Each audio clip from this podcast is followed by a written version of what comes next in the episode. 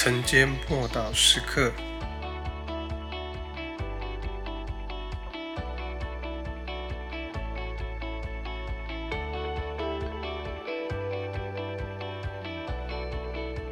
罪在被撤销了。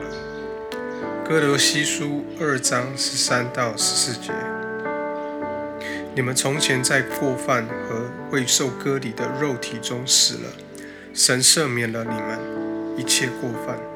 便叫你们与基督一同活过来，又涂抹了在律例上所写攻击我们、有碍于我们的字句，把它撤去，钉在十字架上。律法有许多的要求，造成了一长串的指控我们的字句。我们既然不可能去偿还，也不可能理得清，因为我们被指控的事情太多了。那神怎么做呢？这一段经文文告诉我们，他把这些指控的字句拿去钉在十字架上。当一想到钉在耶稣手上和脚上的钉子，我们就明白那些指控我们的字句，也随着耶稣被钉在十字架上每一条罪恶，每个过犯。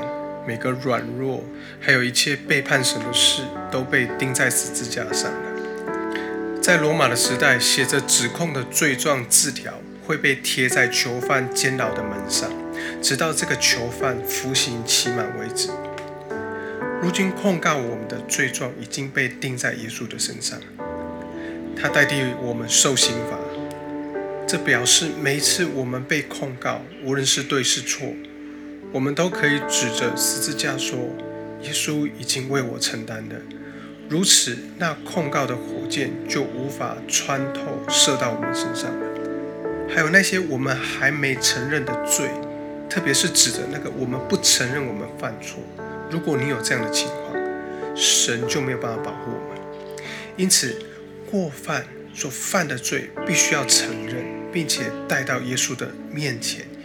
求他用宝血来涂抹遮盖我们，我们这样才能够领受宝血的保护，罪蒙赦免，被洁净，脱离一切指控，而得着真正的自由。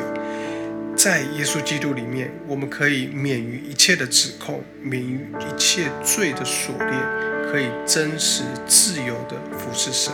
我们一起来祷告。耶稣，我感谢你。因为你把一切的指控，我的字句，都同你钉在十字架上了。你堵住了一切那些藐视的口，使我们不再听见嘲笑我们的声音，只听见那释放我、使我得着自由、爱我耶稣基督向我发出爱的呼唤。